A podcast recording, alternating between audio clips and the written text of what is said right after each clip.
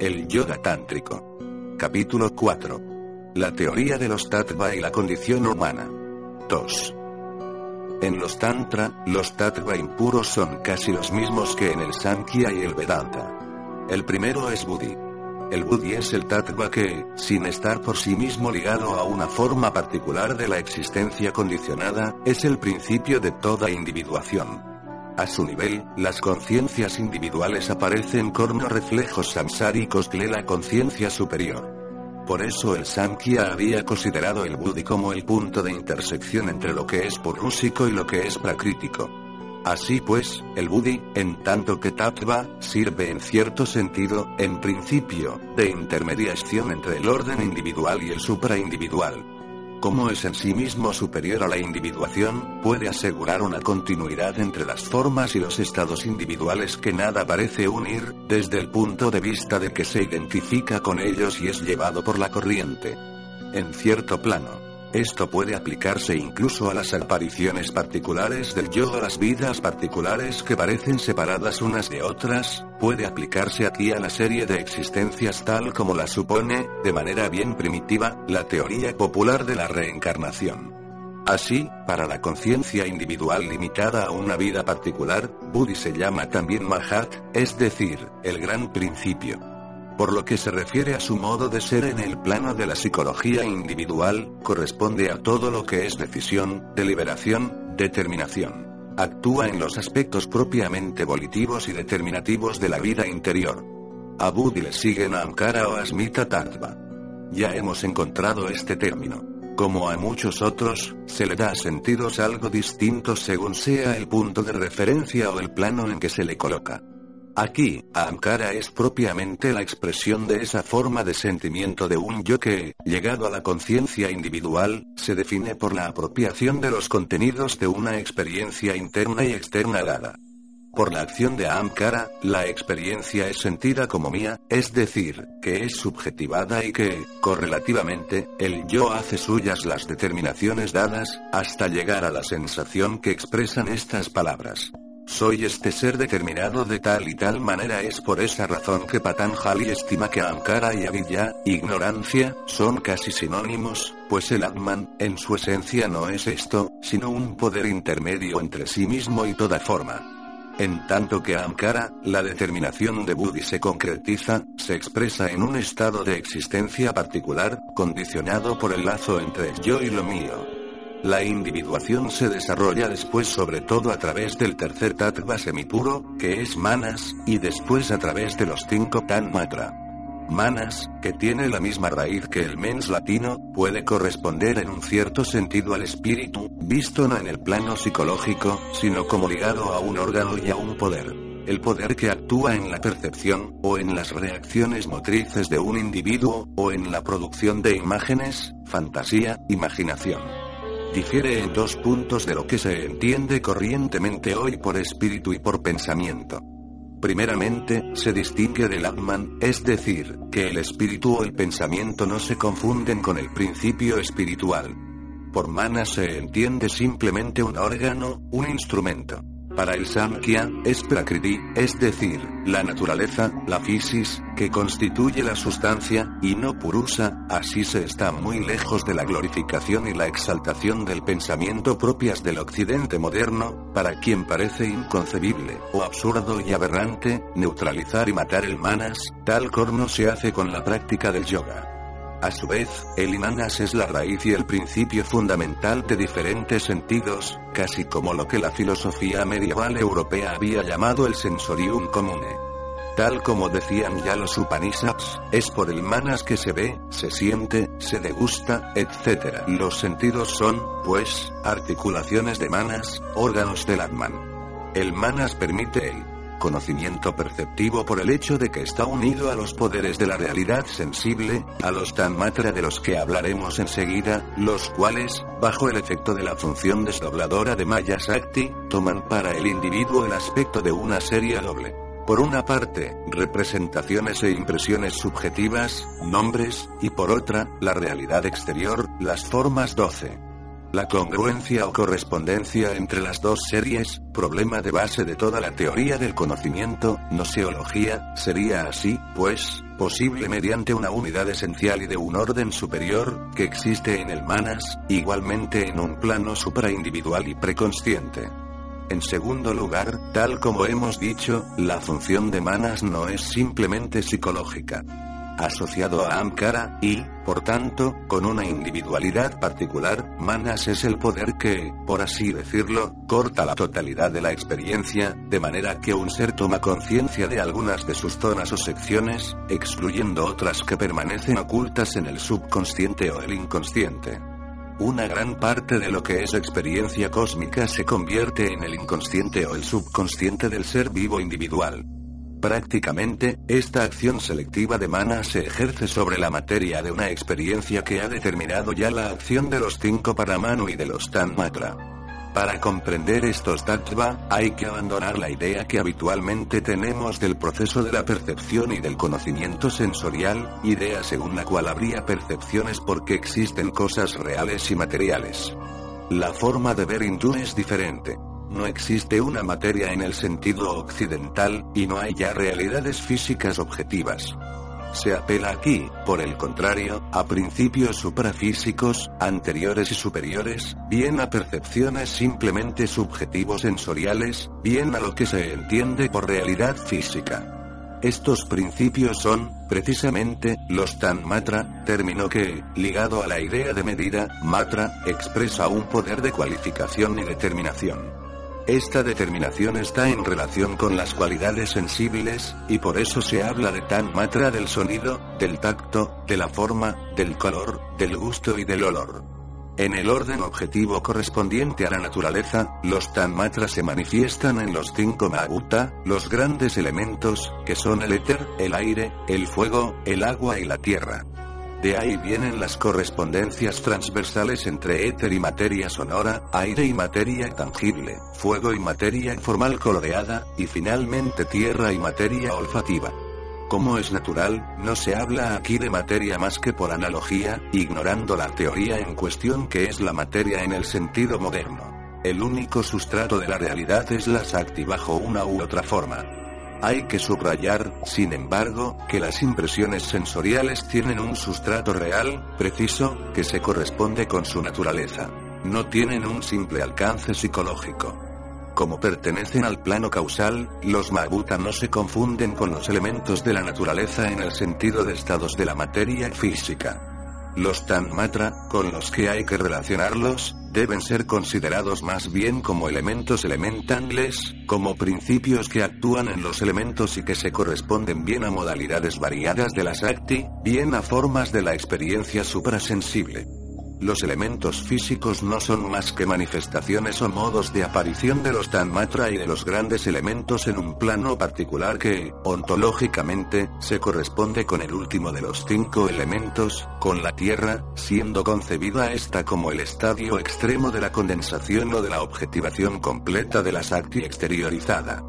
Así, todo lo que aparece bajo las especies físicas y materiales, en los sentidos de una conciencia individual en estado de vigilia, no tiene como principio más que el elemento tierra y el éter, el aire, el fuego y el agua, de que puede hablarse haciendo referencia a la experiencia humana normal de la naturaleza, sin embargo, a este respecto habría que excluir al éter, pues para el hombre de hoy constituye un concepto de la física, y no el objeto de una experiencia directa, no son los elementos que llevan estos nombres, sino sus apariciones simbólico-mágicas en la Tierra.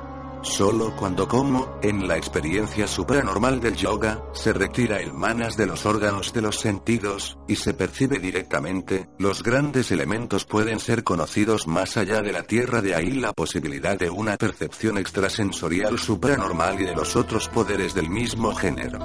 Pasar al conocimiento del agua, por ejemplo, quiere decir que, se deja ya detrás de sí el mundo sensorial de la percepción, al cual está ligado no solamente la tierra, sino también el agua, el aire, etc., en tanto que estados de la mencionada materia física, y se llega a un modo de percepción jerárquicamente superior a la tierra.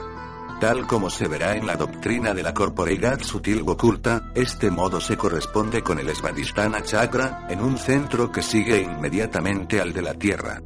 En lo que concierne a la organización ulterior de una vida finita, tenemos la doble serie de los diez indrilla. 5 del conocimiento una mendrilla, y 5 de la acción, carmendrilla. Indrilla quiere decir poder, hablando propiamente. Los indrilla son poderes en el sentido de facultades ligadas a órganos por las cuales el manas, asociado a la ankara, al principio que hace que se lleve toda percepción y toda acción a uno mismo, a una individualidad, actúa cortando, tal como ya hemos dicho, la materia global de la experiencia posible según la ley, la forma y el destino que definen una existencia individual dada.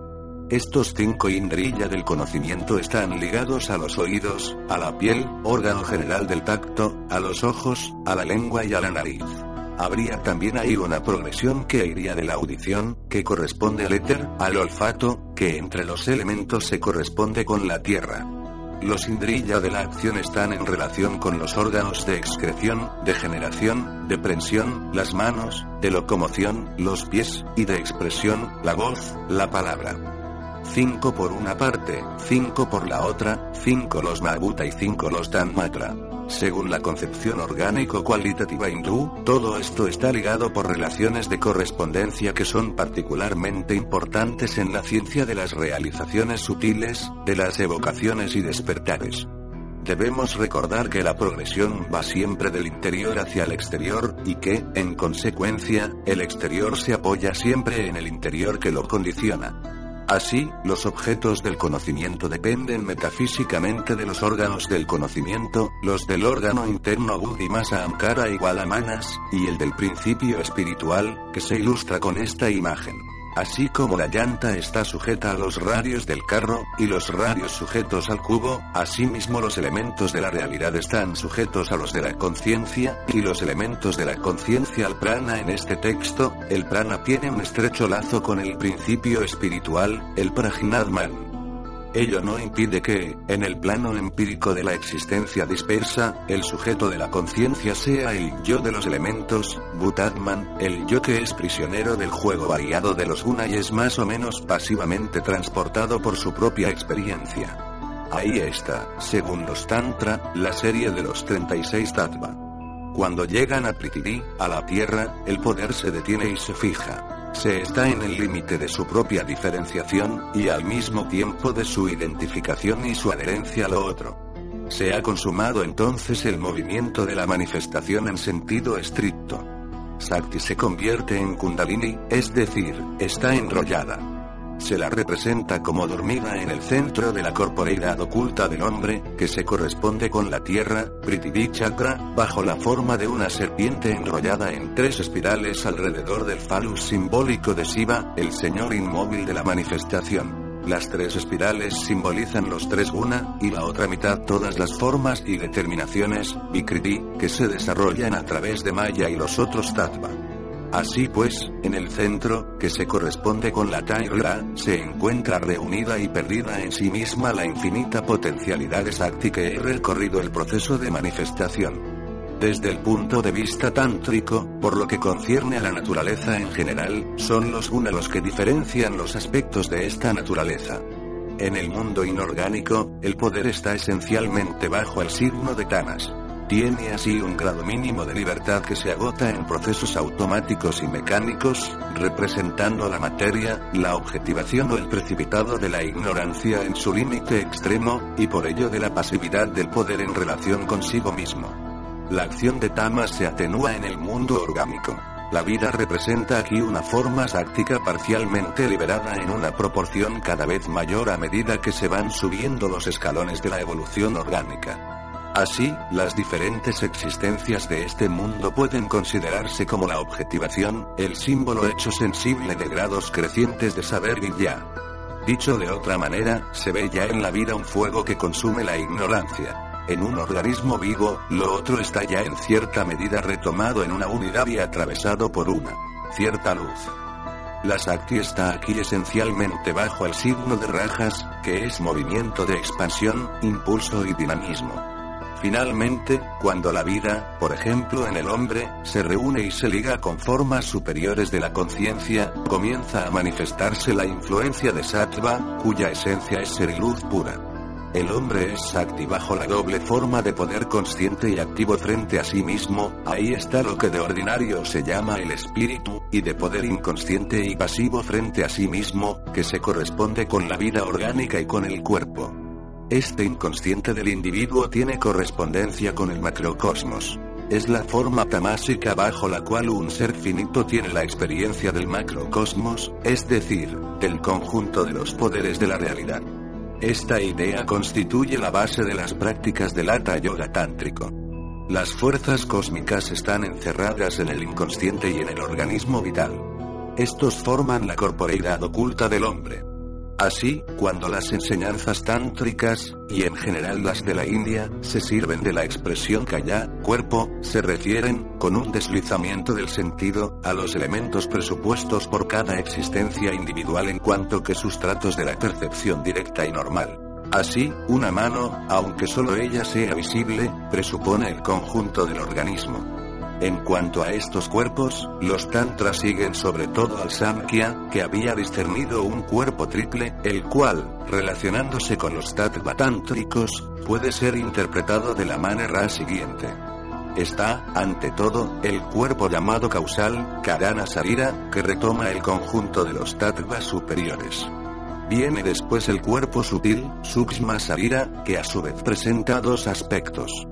Primero un aspecto mental, es el cuerpo hecho de espíritu, manomaya o maya, en donde actúan buddhi, manas y los elementos fundamentales que, tal como hemos dicho, son también los principios inmateriales superiores y anteriores a las diferentes facultades de la percepción sensorial que, por otra parte, condicionan en segundo lugar, un aspecto vital el cuerpo llamado de la vida o del aliento, pranamaya, que juega el papel de sustrato de todo lo que es orgánico, fisiológico, y de todas las fuerzas y funciones vitales. Cuando se manifiesta en la existencia samsárica, el cuerpo hecho de espíritu se cubre, por así decirlo, con ese cuerpo vital o cuerpo de aliento. Finalmente, está el cuerpo material, Stula Sarira, que es el cuerpo propiamente dicho, el soma compuesto de un cierto grupo de cinco elementos, Buddha, representa la forma más exterior y espesa de la manifestación de la entidad humana. El cuerpo material está gobernado por el cuerpo sutil, y este por el cuerpo causal. Toda la manifestación está potencialmente comprendida en el conjunto de los tres conviene decir algunas palabras del segundo cuerpo, bajo su aspecto del cuerpo de vida o de aliento, a causa de las relaciones importantes que tiene con el yoga. Es una entidad que juega, frente al cuerpo material, el papel que atribuye Aristóteles a la entelequia, noción retornada por algunas escuelas modernas de biología con orientación vitalista. La entelequia, por así decirlo, es la vida de la vida, algo inmaterial y simple que, compenetrándolo y animándolo, hace del cuerpo una unidad y está en el origen de su forma o constitución particular y con el acuerdo y el tono particulares de sus diversas funciones. Aquí, la diferencia con la entelequia aristotélica y con el vitalismo moderno reside en que, en la enseñanza hindú, no se reduce a un simple principio explicativo. El prana, la fuerza vital, cuyo cuerpo sutil está constituirlo bajo este aspecto propio, según la enseñanza tradicional, puede ser objeto también de la experiencia en el estado sutil de la conciencia del cuerpo. Se dice que esta era entonces la impresión de algo luminoso, radiante, Texas. Leemos en los Upanishads. Lo que es prana es prajna y lo que es prajna es prana, remitiendo el término prajna a una percepción de este género aunque no es la respiración, como en algunas interpretaciones groseras de estas enseñanzas, el prana está ligado, sin embargo, al aliento vital. La fisiología suprafísica de la India distingue cinco modos principales. Prana, apana, viana, samana, udana. Son los cinco vayu, palabra que viene de la raíz va, moverse como el viento y el aire, y que podría traducirse por corrientes.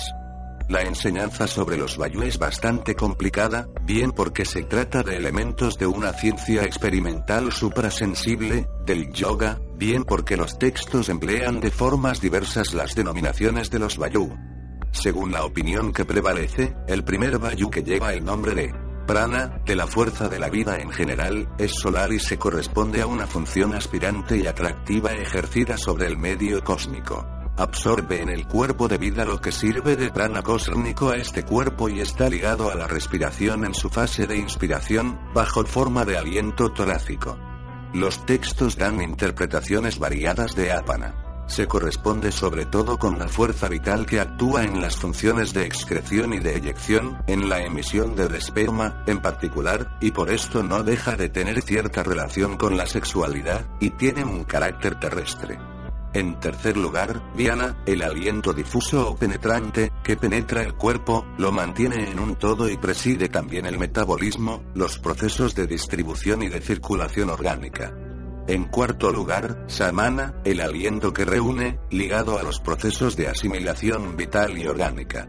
Y, finalmente, Udana, cuya función, contraria a la del primer Vayu, no es de inspiración sino de expiración, de salida al medio cósmico. A partir de ahí se establecen varias relaciones. Relación entre Udana y la función de la palabra y de la pronunciación, de la emisión de la voz. Relación con la restitución de la energía vital de aquel que, en la muerte, emite su último suspiro. Relación también con la corriente ascendente que sube a lo largo de su sunna, con aquel que sale del modo de la existencia humana por la muerte activa del yoga. En el Hatha Yoga, se considera principalmente a prana y apana bajo forma de antítesis. Prana se dirige hacia lo alto, apana hacia lo bajo, y viana sirve para mantener a ambos en un conjunto. Su carácter dinámico y vivificante pone el cuerpo pránico en relación particular con la Sakti, siendo Sakti por relación asiva el principio del movimiento y de la vida. A él a luz del simbolismo hermético alquímico occidental de la mujer oculta o de la mujer del filósofo. Este cuerpo sutil se considera también como la sede de los samskara o vasana. El sistema de los tattva da cuenta de las condiciones generales de una conciencia individual particular en una forma dada de la existencia, pero no explica la existencia real de una conciencia individual dada, de un jiva dado en lugar de otro. Hemos visto que Manas Tattva corta, circunscribe y organiza una experiencia particular posible cuál es la causa que determina esta experiencia precisamente, y no otra. Este mundo tiene que corresponder a lo que el Jiva, el ser individual vivo, afirma o desea en su voluntad de devenir, profundo y trascendental, del que hemos visto que está ligado a Buddhitattva. De ahí viene el sentido más general de los samskara. Los samskaras se corresponden a una preformación interior y trascendental a la que se ordena la acción de discriminación y de individuación de manas. En un círculo más restringido, en el cuerpo de vida, estas son potencialidades subconscientes, algunas de carácter orgánico, otras de carácter psíquico. No se trata, pues, solamente de la forma de un cuerpo dado y de su constitución, sino también del temperamento, del carácter, de las tendencias y matas de un individuo. La presencia de un cierto grupo de samskara y no de otro, hace que cada uno sea lo que es, y, además, se encuentre en su mundo. Esto es lo que ha presentido la filosofía occidental, Kant, Schopenhauer, dándole el nombre de carácter inteligible o nouménico. Pero la concepción hindú es más amplia, pues comprende también el dominio biológico y sutil y lo que determina, de manera general, la situación existencial del individuo en su particularidad. ¿Cuál es, a su vez, el origen de los samskara? El problema es complejo. Remite a las doctrinas de las herencias múltiples. Las formas populares de la enseñanza hindú dan una explicación basada en la reencarnación, y con la que hay que mantener ciertas precauciones.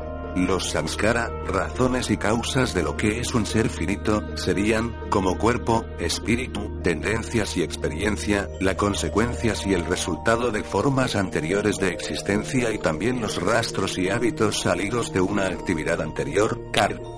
Evidentemente, el problema no está resuelto simplemente ha sido desplazado, pues si para explicar la acción de los samskara en la existencia actual nos remitimos a las acciones cometidas en una existencia precedente que los habría engendrado, con el fin de explicar por qué precisamente existen esos actos, habría que remitir a otra existencia precedente y seguir así indefinidamente sin llegar a nada será necesario detenerse en un punto u otro, hacer referencia a un acto de autodeterminación. Falta por conocer el lugar de ese acto.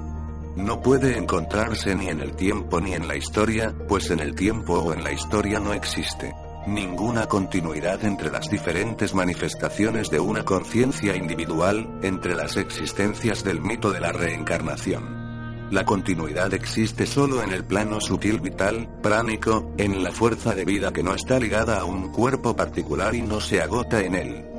Sin embargo, existe en un grado más elevado. En el nivel de Bodhisattva, del Tattva del individuo individuante, podríamos decir, y cuya función está por determinar. Aquí, en el límite superior de los tattva impuros, hay que pensar que se produce una interferencia en esos términos. Por un lado, la autodeterminación pura de la que hemos hablado, y que, en cierta medida, viene de lo alto, de la esfera de los tattva puros y del cuerpo causal, y se traduce en el acto del buddhi. No hay que buscar causa a esta determinación, pues se encuentra aquí en una región en la que la razón última del acto es el acto mismo, en la que las causas no están determinadas por otras causas y toda forma se manifiesta como un momento de lo que se ha llamado juego, lila, de la Sakti.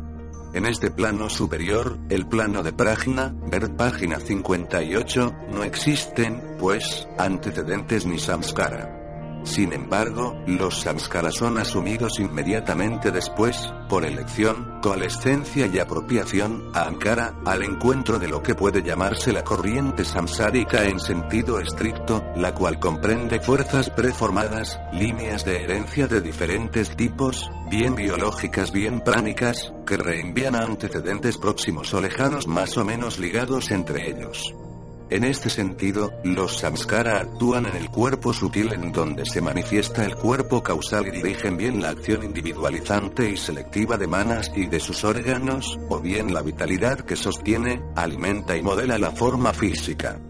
Bajo un cierto aspecto, las antiguas nociones de demonio y de genio pueden corresponderse con el cuerpo de vida informado por un grupo de samskara y destinado, por intermedio de Buddhi, a dar vida a la imagen samsárica de Shiva inmóvil. Sin embargo, los samskara no tienen ninguna relación con el verdadero núcleo de la personalidad, con lo que podríamos llamar su elemento sobrenatural, con ese núcleo más profundo que, ya en el nivel de Buddhi, se coloca fuera de las condiciones que permitirían atribuirles antecedentes temporales, formas anteriores de la existencia individual. Ello nos inclina a desmitificar la concepción popular de la reencarnación que, a pesar de lo que pretenden algunos, no forma parte de la enseñanza esotérica. Acabamos, pues, de exponer los principales aspectos de la visión que se da en los tantra del mundo y del hombre. El papel que haya podido jugar allí la especulación metafísica no debe permitir concebir esta visión como una simple filosofía ha sido elaborada esencialmente pensando en la práctica realizadora y forma parte de un sadhana sastra. Es la base y el cuadro de un conjunto en el que la acción juega el papel decisivo. Y, en efecto, se dice, toda cultura de un espíritu vasto es vana si no se obtiene al mismo tiempo el poder que confiere el sadhana segundo. Pasemos, pues, al plano práctico, al estudio de los ritos, las técnicas y el yoga tántrico.